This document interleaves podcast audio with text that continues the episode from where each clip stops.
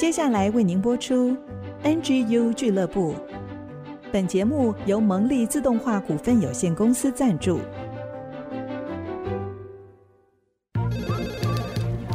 分享职场经验，找寻支持力量。NGU 俱乐部，高美祥、李元月主持，陪你一起 Never Give Up，点燃永不放弃的热情。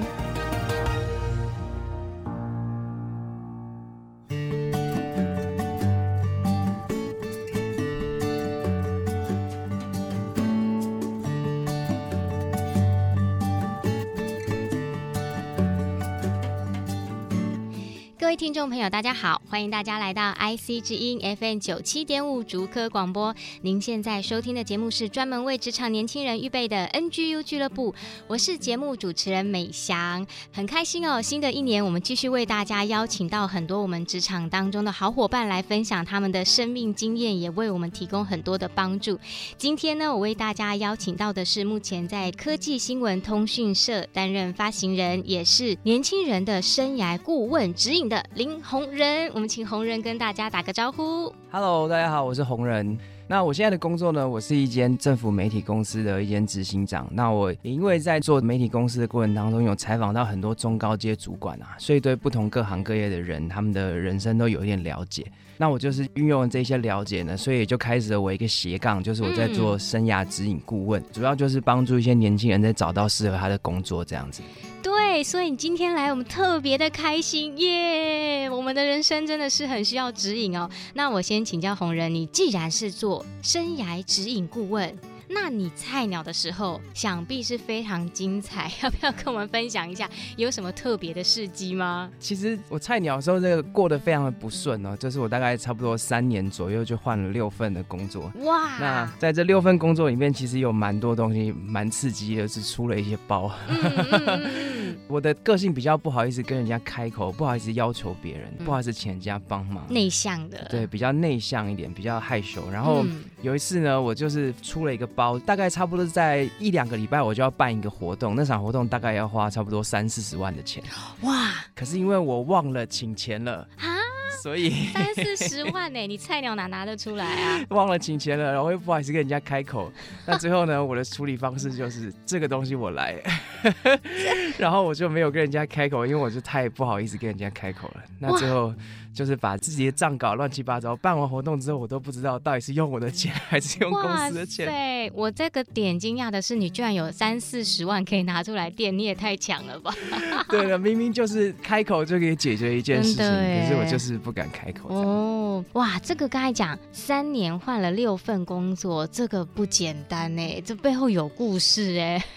那我想要继续请问啊，其实啊，刚才讲到这件事情，就是知道说你刚开始工作的时候是。是碰到很多很大的挫折，嗯、那就我所知，后来其实你也直接就患上了恐慌症，甚至连家门都不敢跨出去。哇，这个心路历程可不可以来跟我们听众分享一下？OK，因为我刚刚提到说，就是三年代换了六份工作嘛。那其实我在学校的时候，算有成绩还蛮不错的，国立大学的第一名毕业的一个优等生，优 秀哎、欸，特别优秀。可是结果出社会之后呢，就三年就换了六份工作。嗯、那其实这个相对之下。对我的自信心来讲是很大的打击，真的，因为会觉得说哇，我我好像也是一个蛮不错的人呐、啊，也也很有能力，很有知识，可是不知道为什么我在每一间公司我都待不住，嗯嗯，而且这六份工作每一份都是还蛮好的工作，是都是一年的年薪加上绩效奖金，可能可以领到十八到二十个月，哇都是一些这种大公司一些很不错薪水的工作。嗯嗯可是我都待不住，那其实到最后就会还蛮没有信心的。其实那时候真的觉得自己是个 loser 啊！哇，好啊，打击好大哦，打击很大，对，就是会觉得说奇怪自己为什么没有一份工作可以待得住，嗯，然后怎么在每一份工作感觉压力都那么大，嗯嗯，然后会觉得说那这样难道我是一个草莓族吗？嗯，然后男人就自我怀疑了，对，就是会不断的有很多的自我怀疑，最后就是很没有信心，嗯，那换到第六份工作的时候，我就是已经真的是得了恐慌症，哇。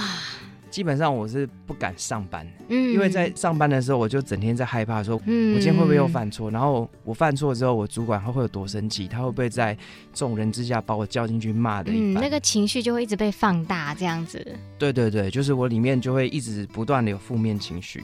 哇，对啊，我记得印象最深刻是我有一阵子恐慌症发作的时候，那个时候你只能恐慌，然后你没有办法去正常的有一些生活的功能。嗯，像我的话，就是在上班之前啊，要推开门的那一刹那，你说家门吗？对对，推开我的家门的那一刹那，嗯、然后我就在门的后面这样子犹豫了很久，差不多在门后面这样站了十五分钟，然后。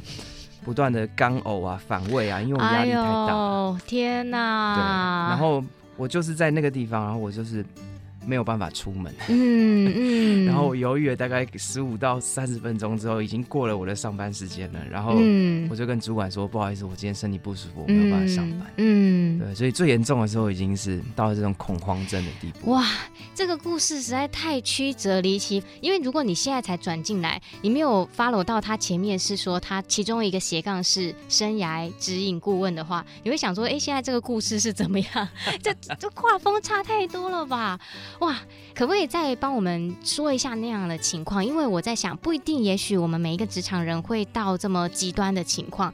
可是像你讲那种，像我新人时期哦，我也好害怕我的电话响哦，很害怕打电话，然后主管出去，我觉得他是不是在讲我？也有你讲的那种很害怕被叫到小房间的那种情绪，多少会有，但是他比较摆荡，可能没有推到那么极端。那你在这段历程当中，你自己的感受跟察觉，我觉得这是很重要的学习，可不可以这个地方来跟我们说明一下？我觉得其实那时候刚出社会，对自己的情绪也不是那么的敏锐。嗯，那其实那个时候我的感觉就是我 always 都很有情绪，然后 always 可是你明明看起来是一个很内向的人。这是高敏感特质，他就是各种的情绪都是很丰沛的。嗯，那那个时候我刚出社会的时候，我只觉得就是我无时无刻我都有情绪。嗯，甚至太多种情绪已经有点分不出来了。对对，例如说就是主管交办的一个东西，它的时限快要到了。嗯，那这时候我可能感觉到比较大的压力。是。那例如说这个一个活动要开始了。这个我感觉这个准备还没有很充分，嗯，那这时候我感觉可能是一种焦虑，嗯，有一些事情是我做决定，不知道这个东西会不会有生意，或是不知道会不会成功，对，那可能感觉到是一种恐惧。哇，你解释的好清楚哦。对，所以就是 那个时候的状况，就是各种的情绪这样混在一起。对，那我每天我其实不知道我有情绪的，就是我只觉得都很紧绷，然后我的肩膀也很紧绷，我的声音很紧，我的人看起来都很紧绷，嗯嗯，就是不太讲话，一直很内向这样，嗯。但是我不知道，原来是因为我有各种不同的情绪在我的里面，嗯，然后每一种情绪都放得很大，对，也是鼓励大家。我觉得职场年轻人是很少会刻意的去觉察自己的情绪，对。大部分都是专注在做事嘛，对，就想要把事情做好，然后什么情绪什么先放一边，这样。对对对，但是这样的结果之后，就是很容易最后情绪就会崩溃了，整个人就崩啦，对啊。对对，所以我其实那时候我知道自己有情绪，可是因为太多了，然后太复杂了，那我也没有时间去整理它，去觉察它，所以其实那个时候我感觉就是我的压力很大，然后我有各种各种情绪很满很满，可是我不知道怎么处理。嗯，那也没有人告诉我说，哎，其实。我可以试着去梳理这些情绪，然后一个一个去减小。对，嗯嗯，我觉得这个真的是很宝贵、很珍贵的经验分享，因为现在慢慢往年底迈进了嘛，其实哦，大家都不想忍了。对啊，情绪都出来了，都觉得哎，怎么样可以开始年后转职之类的。但这个不用急，我们晚一点会说。但回到情绪这一题啊，我觉得职场菜鸟因为新的事情，嗯，都没有碰过太。多了，那怎么样能够做到情绪觉察？其实这件事情才是帮助我们，不要说职场了，人生路可以慢慢的走得顺利。但是情绪觉察需要空间啊，需要时间啊，需要感受，而且觉察完了还需要处理呀、啊。哇，这一连串的过程呢。那到底红人是怎么样去度过这一段时间？他精彩的分享，我们就休息一下，再听他来说喽。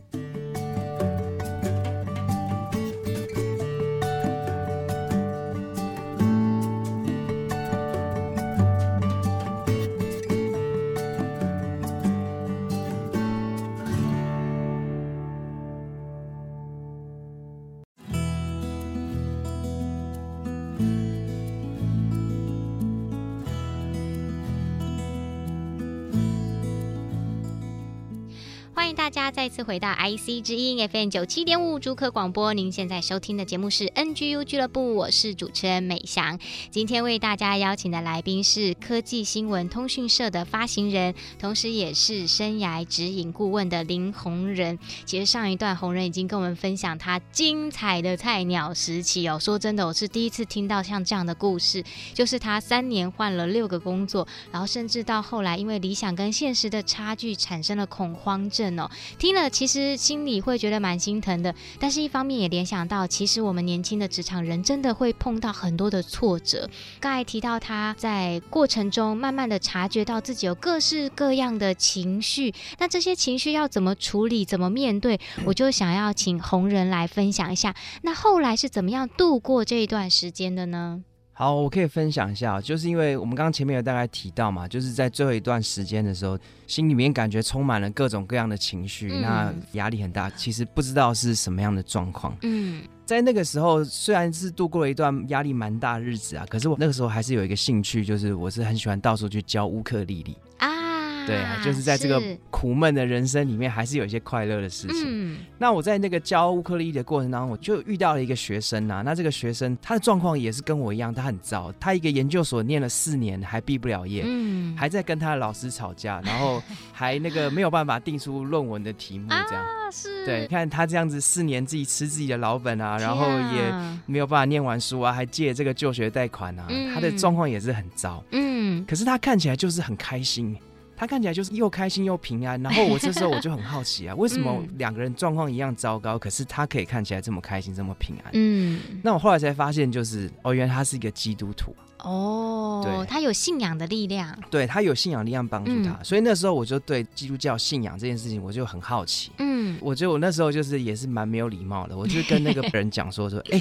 你这个状况这么不好啊，但是你还是看起来这么平安呐，一定是你的教会把你变成这样的。我也想要去你的教会看看，然后对我这时候就超级没有礼貌。后来我就自己跑去他教会，很有意思。对，那我就跑去他教会之后，我第一个经历到的是一种情感上的宣泄哦，是因为我在教会这个团体里面，我感觉到很放松嘛，听到一些音乐的时候，我就觉得很感动。那就很像那个你心里面那些满满的情绪啊，嗯，宣泄出来，对，好像找到一个地方，你可以很安全的把这些情绪发表出来。是，所以我就有一阵子，大概差不多半年的时间吧，我就是一直去教会，然后我每次去教会，我就是一直哭，一直哭，一直哭，一直哭。对，我觉得第一个是当像这样跟我一样情绪很满的时候，不管你用什么方式啊，嗯，但是我们会先需要一个安全的环境，先把这些情绪。释放出来，嗯嗯，要不然当你被各种情绪淹没的时候，嗯，你是很难够。其实你迷失自己了啦。对，嗯、其实就是你当下太多声音在对你说话，你根本不知道该听哪一个。对对。那时候我度过的方式是我先有半年的时间，几乎就是宣泄，嗯，每一天就是一直哭啊，每天就是。嗯生气啊，每天就是不舒服，就是把这种各种的情绪给倒出来，对，给倾倒出来。嗯、但是我觉得要找一个安全的跟适合的环境、啊，对，这很重要。对对对，要不然就是会被人家当成疯子啊，或者错的对象反而那个情绪撞击的更大啊。对对对对，嗯、或者是说，其实我那时候比较不知道，但是现在我会建议大家可以找这个心理智商的专业，是是，对对对。那找心理智商的专业，他也可以帮助我们去把这些情绪给慢慢的梳理，没错。好，我觉得这样子听下来，真的是让我们可以有一个新的体会。情绪这个事情是没有办法压抑的，嗯、包含其实我之前也曾经有机会去上过当代心灵大师古伦神父的课程，哈哈，默默的揭露自己也是情绪比较满的那一 类型哦。对，当时候这个讲座研习里面啊，古伦神父就有讲到说，情绪是没办法压抑，它一定需要疏通。那有时候我们在职场当中，我们就觉得啊，忍一下，忍一下，忍下。可是殊不知这个人久了，真的是就是会有最后一根稻草。但是透过红人的分享，我们就会发现说，其实我们需要把空间、时间留给自己，让我们的感情是有一个出口。那当然不要到那么极致的时候啦。就是稍微有一点觉得情绪来的时候，就给自己一些空间，让自己找到一个安全的环境，或者是像刚才讲的一个支持的力量，不论是从信仰来的，或从家人的爱、朋友的爱来，我觉得这都可以对我们的职场人来讲是一个很大的帮助。那我想要继续请教你哦，因为我觉得今天这一集实在是跟我太 match 了，自己邀自己很想听的来宾来，就 主持人的特权啊。因为呢，前一段你也有提到，包含刚才也在说一件事情，就是你是一个高敏感族群的人。嗯哼，那这个词其实相对这几年大家接触的比较多，但是我还是想要请你多做一点说明，因为呢，我们从一些调查中就会发现说，其实这个世界上大概有五分之一的人都是高敏感族群，那超级多耶。那到底我们要怎么样去察觉自己是不是高敏感？那我们要怎么跟高敏感的人相处呢？好，我先分享一下哦，就如同主持人刚刚说的，就是高敏感人大概差不多有十五 percent 的人是高敏感人。那高敏感人他通常有些特色，包含就是他的五感当中至少有一到两个感觉是很敏锐的，嗯，例如说他听觉很敏锐，他的嗅觉很敏锐，他的视觉很敏锐，嗯，这是高敏感人那种特色。是。那另外一个特色就是他对情绪的刺激反应跟感受都特别大。嗯，就是今天这个两三分的害怕呢，感觉起来就像六七分的害怕。嗯，六七分的害怕呢，它就是怕爆，就是九分十分的害怕，加强版的。对，你可以把它想象成他所有的感受都是放大过一点五倍之后的感受。哇，那真的是很累耶。对对对，所以这就是高敏感族群。因为刚刚讲这个比例大概是十五 percent 嘛，嗯、那这十五 percent 代表说，哎，其实你自己是，或者是你曾经跟高敏感人有合作，或者是说说有在一个关系里面，这个几率是非常非常非常大的。嗯，对，那你可能会观察到说，哎，你有一些同事啊，或是你的家人啊，你可能会发现，哎，他们常常会紧张害怕，是，然后他们常常心里有一些话，可是又不敢跟你讲，嗯，然后常常很难拒绝别人，或者是说呢，他情绪比较大，起伏比较大。他只要一有事情啊，就容易生气，容易爱哭，嗯，然后笑点也很低。一有什么好笑的事情就笑出来，那这些就有可能是高敏感族群的人。这样子真的是常常马上就可以联想到身边的人。对对对，所以我想大家现在应该都可以联想到身边有一些高敏感的人。对对，好，这样子如果我自己是，那我要怎么样来发挥我这样的特长？因为特质没有对跟错嘛，嗯，但是我们要怎么样去发挥高敏感的特质特长？然后我们要怎么跟高敏感的人相处呢？嗯。我先分享一下，其实高敏感朋友在职场上的，因为我们今天是职场的节目，对对对，在职场其实他有很多的劣势，我必须要这样讲，所以我自己也是高敏感人。那我不是要贬损高敏感人，但是我必须要说，我们在职场上所遇到的状况是蛮艰难的。嗯，例如说，你常常会担心啊，常常会害怕，嗯、而且特别对细节的东西很容易感到很烦、很繁琐。嗯然后可能这个做了三十分钟之后，就会觉得说，哦，好烦哦，我不想再做了。然后我现在就离开。对 对对对，或者说就是，哦，这个这么细，为什么要改？然后这个，我、uh, uh, 哦、明天就是活动 deadline 了，我好紧张。嗯，如果你是做的是这种业务工作，这种风险比较大的话，那你就会很害怕。哦，我等一下要去见客户，我要怎么办？是。是所以其实，在职场上，高敏感族群的朋友其实是相对，我觉得是比较弱势一点，在现有的台湾的工作领域上是相对比较弱势一点。嗯、那当然，他也有一些特。长是可以发挥的，嗯，例如说高敏感人对人的观察非常的细腻，嗯，对，所以当他在接触一个客户或是在接触一个对方的时候，如果是一对一之间深谈，他很容易掌握对方想要知道的事情，哦，对，那还有他的反思的能力通常蛮强的，嗯，就是他很容易经过观察之后呢，然后再经过一些自己的沉淀跟反思之后，去提出一个很好的结论或者是一个企划，是。高敏感人他的美感通常还是很好的，嗯，美感跟创造力。是。对，所以其实有很多高敏感族群，他们大致上的职涯有一些是在助人工作者这一块，嗯嗯，因为他对人很敏锐嘛，对，那可能就会譬如说是社工，或者是说是心理咨商师，或者是各样的治疗师这一块，哇，那还有另外一块是在这个艺术类的，嗯，通常就是譬如说设计师，或者是自己开一些精工的工作室，嗯、有创作的，对，有创作有创造的。嗯还有一些他是这种比较偏专案类的工作，嗯哼，因为高敏感人他需要自己的空间嘛，对，他如果是严密监督的时候，容易感觉压力很大。有一些他们就会落在这个专案类，例如说行销企划或是活动企划这一类型专案的工作里面，嗯，对，所以可能这几个方向通常会比较常出现，嗯。虽然说高敏感族群有一些劣势，但是知道自己的劣势在哪边，也是一个很棒的可以管理自己的方式。那包含后面又讲到说，其实我们还是有很多的空间可以发挥。最后一点点时间，想要请教洪文，那如果我们身边碰到高敏感的族群，因为你自己也是嘛，嗯、对，那你会希望我们身边的朋友怎么跟高敏感相处呢？我觉得首先要先认知到一个事情，高敏感不是一个问题，它是一个特质。是。他就像是外向是一个特质，你不会因为一个人很外向你就怪罪他，或不喜欢他，对，或不喜欢他。嗯、那高敏感其实也是一样，他就是一个特质。嗯，如果是假设就是身边有一些这种高敏感人，我是有一个比较实际的建议，就是嗯，我们可以给他去做那个高敏感的测验。哦，是，对，让他更了解自己。对对，让他更了解自己，然后他就会发现，哎，高敏感其实不是一个问题。是，然后他在以后跟人互动的过程当中，他也会开始跟别人介绍说，哎，我是一个高敏感人。可能做事情的时候，我会需要想一下。对，那可能我在参加活动久了之后，我也会比较累。我今天可能就需要早一点走。嗯，对，是只要先跟对方表达自己的特质之后呢，那要避免一些这种过累，或是避免过多的情绪，其实就比较简单。是是，哇，很实用的建议。对啊，可以试着就是说，帮助这个高敏感族群发现说，哎，其实我就是高敏感。那高敏感不是什么问题，高敏感是一种特质。嗯。那当我知道我有这个特质的时候，我自己就可以很容易安排我的人生，嗯，就可以去接纳自己了。对，嗯嗯嗯，那从今天开始呢，我就直接改名为高敏祥了。笑死了！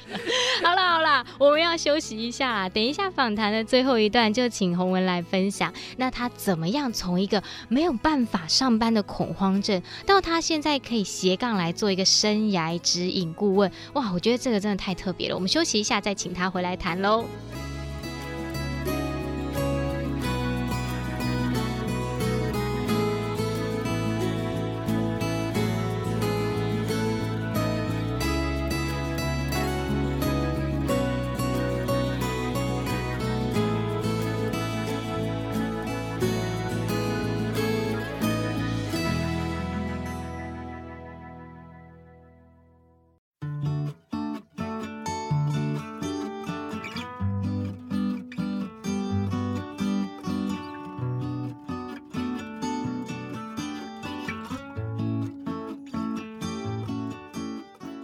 欢迎大家再一次回到 IC 之音 FM 九七点五主客广播。您现在收听的节目是 NGU 俱乐部，我是主持人高美祥，AKA 高敏祥。好啦，如果你接续在我们的节目当中，你就会知道说啊，其实呢，我们的身边很多高敏感族群，包含我自己。虽然我们今天不是一个心理学节目，我们是一个来自于临床现场的职场节目。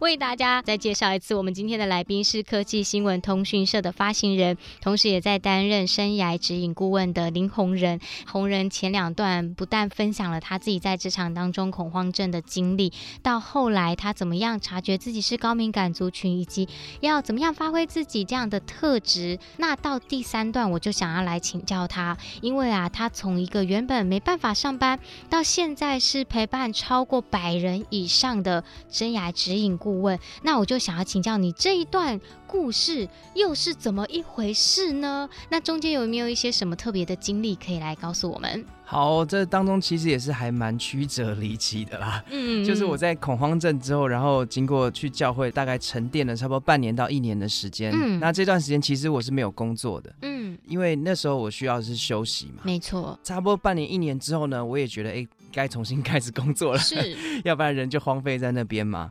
我那时候还不太了解我自己，那我只知道说就是哎，像我以前在大公司里面，我好像待不太住。因为以前我都是选大公司嘛，是。那我现在就会想说，哎，在什么样的公司里面，我可以比较有我自己的空间？嗯。最后我就是因为想要这个自己的空间，我就开始了我自己的创业。哇。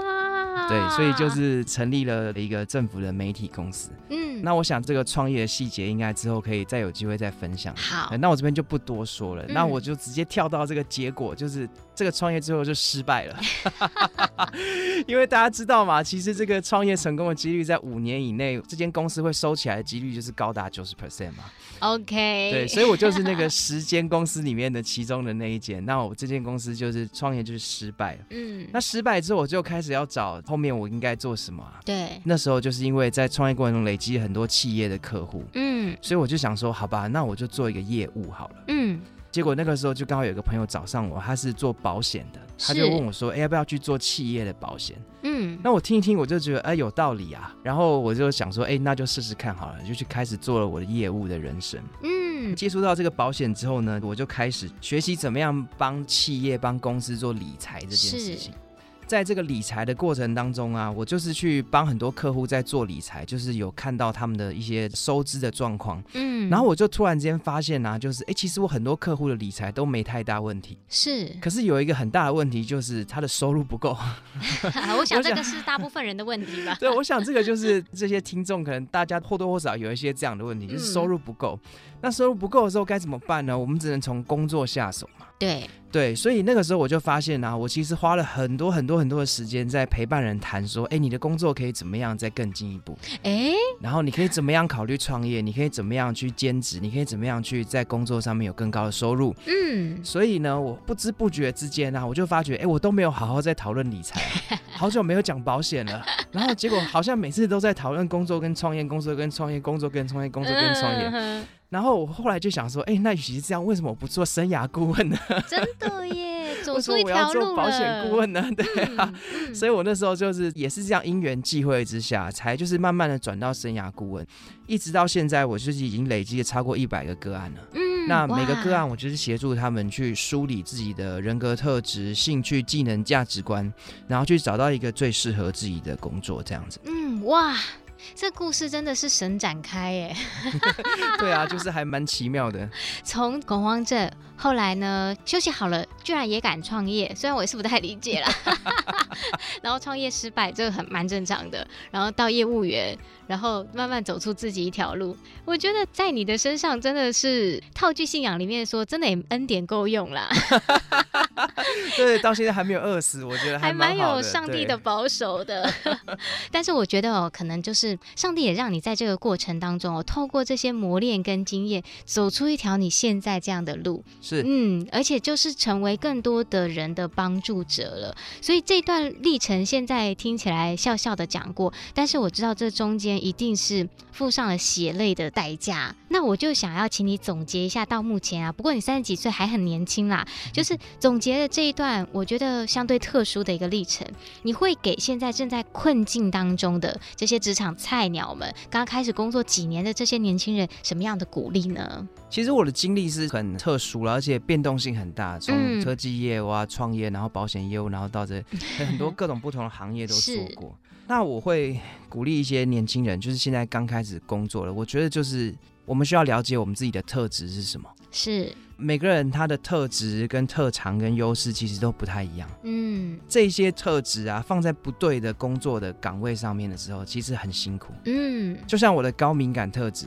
如果放在一个很多细节的，然后老板变来变去的这样的这个环境里面，太痛苦，很痛苦。对，因为每天都会担心害怕的。是。但是如果我的高敏感特质是放在一个心理智商师的一个环境里面，嗯，那其实很适合啊。对，如果每天就是对，就是很细腻的倾听，然后每一天就是观察，然后慢慢的去引导我的个案到某一个地方。嗯，其实我如果放在这种智商环境就很适合。对，那我就是鼓励大家可以用一些方法，例如说找一些专业的顾问啊，嗯，或者是说，哎，自己开始留意自己的情绪啊，留意自己的优势，去找到一个适合自己的工作岗位，我觉得是最重要的。嗯，对，要不然在一个不好的工作岗位上，你每天要花八到十个小时时间，嗯，但是八到十个小时时间都不开心，那这个到底是为了什么呢？嗯，然后最后又累积下来了很多的情绪，然后又搞自己没自信心，嗯，我觉得这是一件非常不舒服的事情，嗯，对，所以就是鼓励大家可以开始一个认识自己或是探索自我的一个过程吧，是，是。找到一个自己适合的岗位，然后。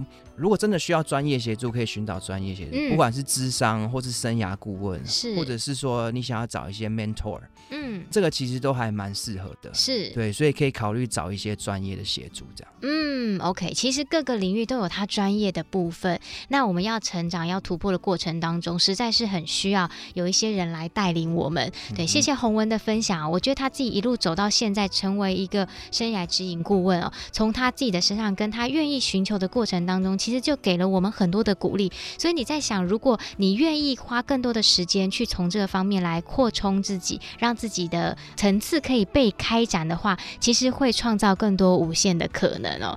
洪文今天有预备一首歌要分享给我们听众，对不对？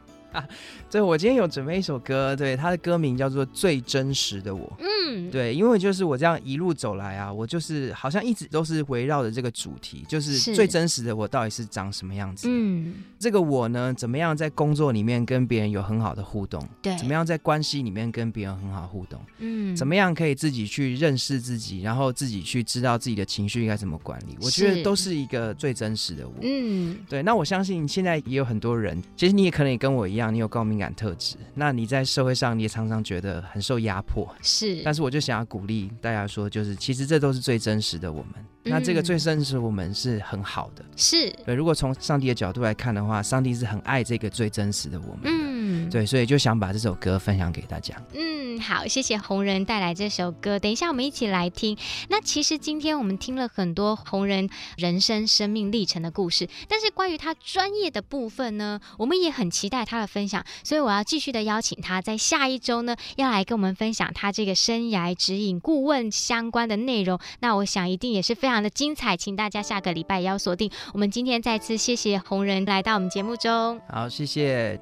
那我们一起来听最真实的我，然后休息一下，再回到我们的追剧神器。让我们一起看好剧来提升职场竞争力。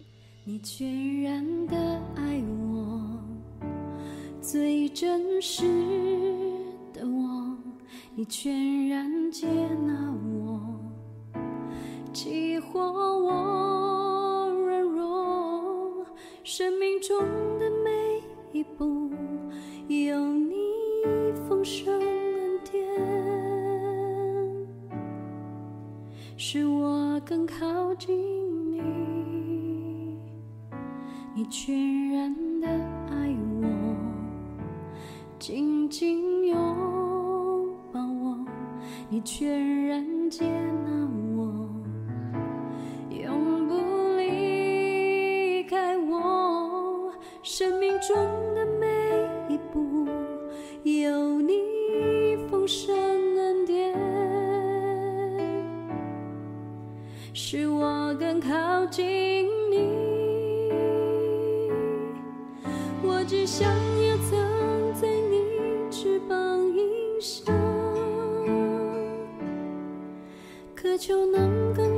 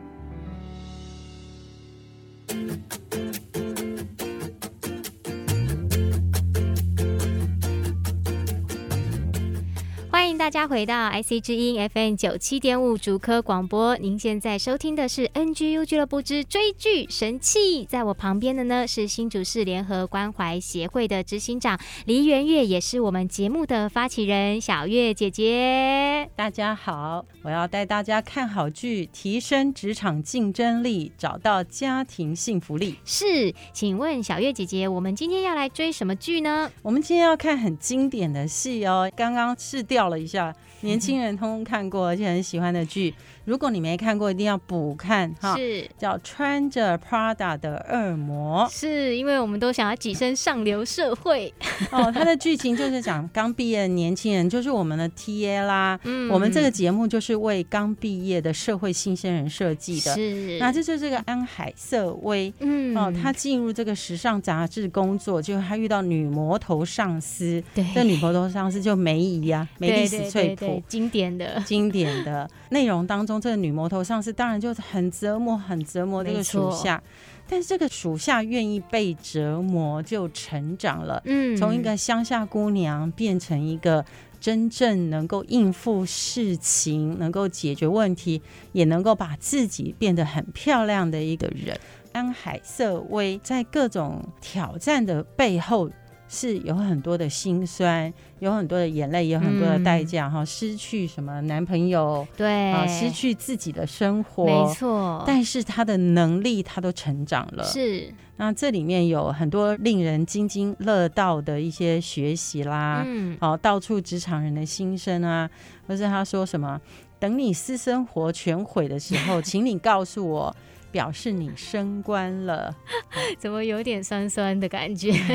然后选择放手，不是因为输了，而是因为懂了。嗯，我也觉得这些话其实蛮值得。有时候要想想到底我们要的是什么啦。嗯，对我个人而言，并没有舍去爱情才有能力。我觉得是可两者皆得。嗯，但是绝对不可能没有练习，没有努力。嗯，然后不可能躺着就有一切事情从天上掉下来。对，一切真的是需要很多的。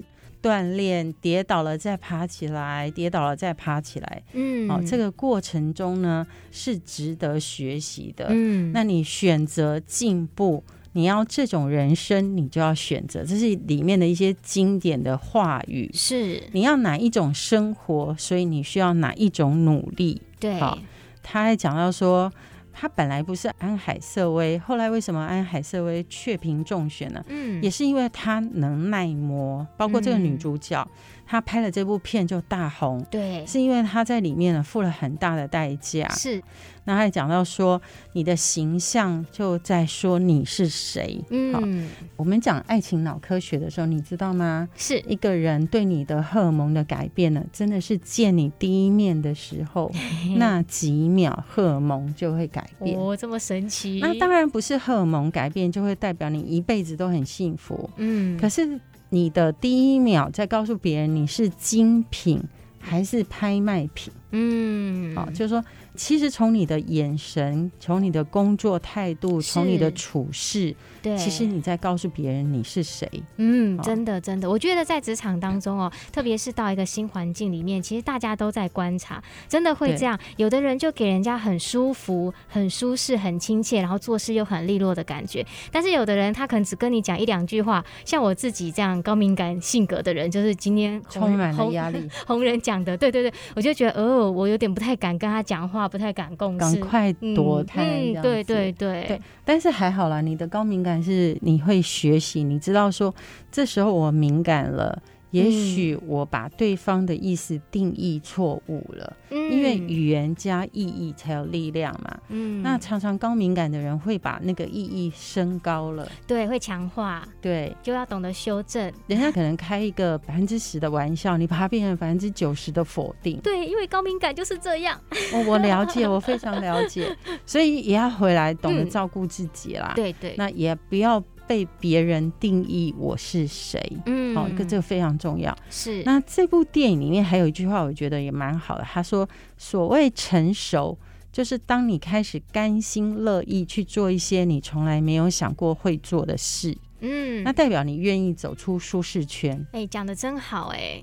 高敏感的人其实也要常常挑战自己，走出舒适圈啊。对，其实真的去做了，也许没有像自己想象中那么恐怖，或者那么悲观这样。恐怖常常是自己吓自己。对，啊，当你下床的时候，就说啊，我今天下错床了，我今天一天都毁了，今天不是我的日子。嗯，其实往前走，发现一切都会过去。嗯，挫折会过去，伤心会过去，成功也会过去。是，不要让昨天的成功。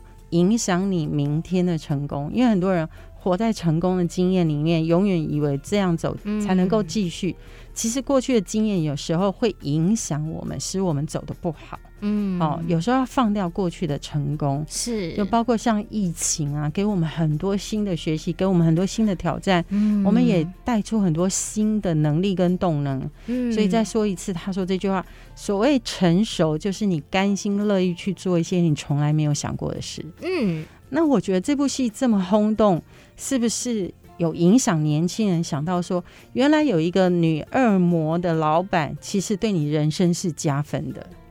对，我们就是要被折磨一下，要甘心乐意被折磨。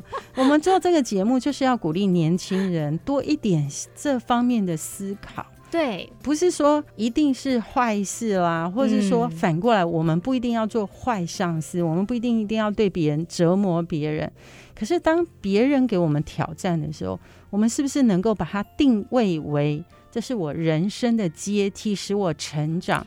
我有一个阶梯，再一个阶梯，使我将来可以看到更大的格局，嗯，一步一步走上这个阶梯，可以看到人生更大、更美好的风景。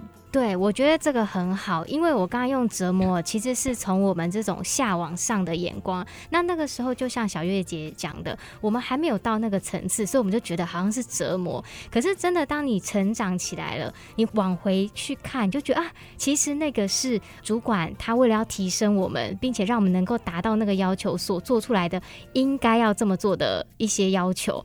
所以我觉得，刚刚开玩笑我们说是折磨，可是我觉得这个剧里面后来很感动的一个。结尾。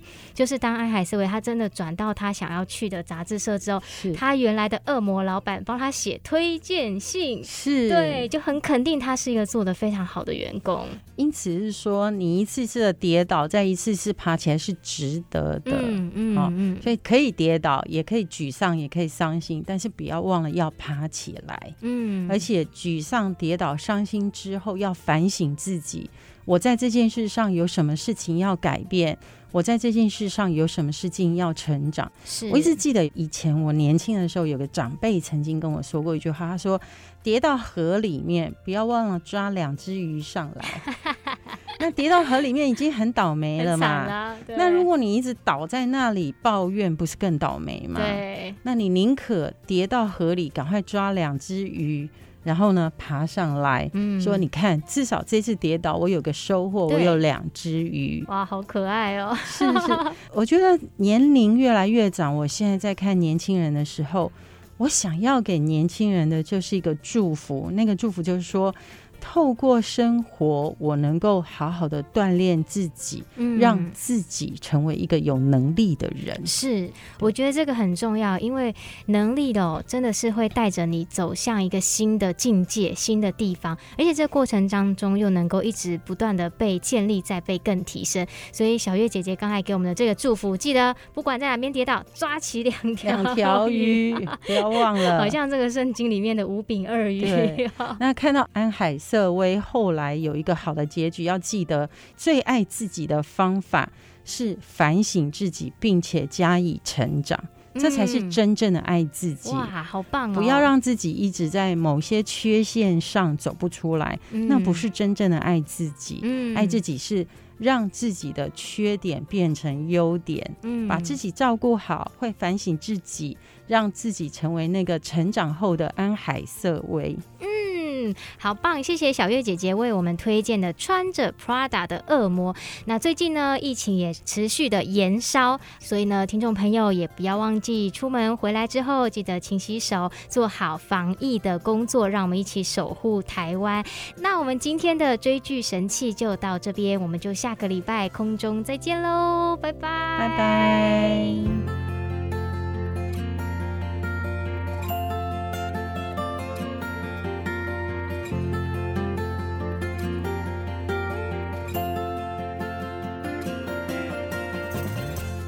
以上 NGU 俱乐部由蒙利集团赞助播出。蒙利集团邀您一起在职场、家庭、人际上 Never Give Up。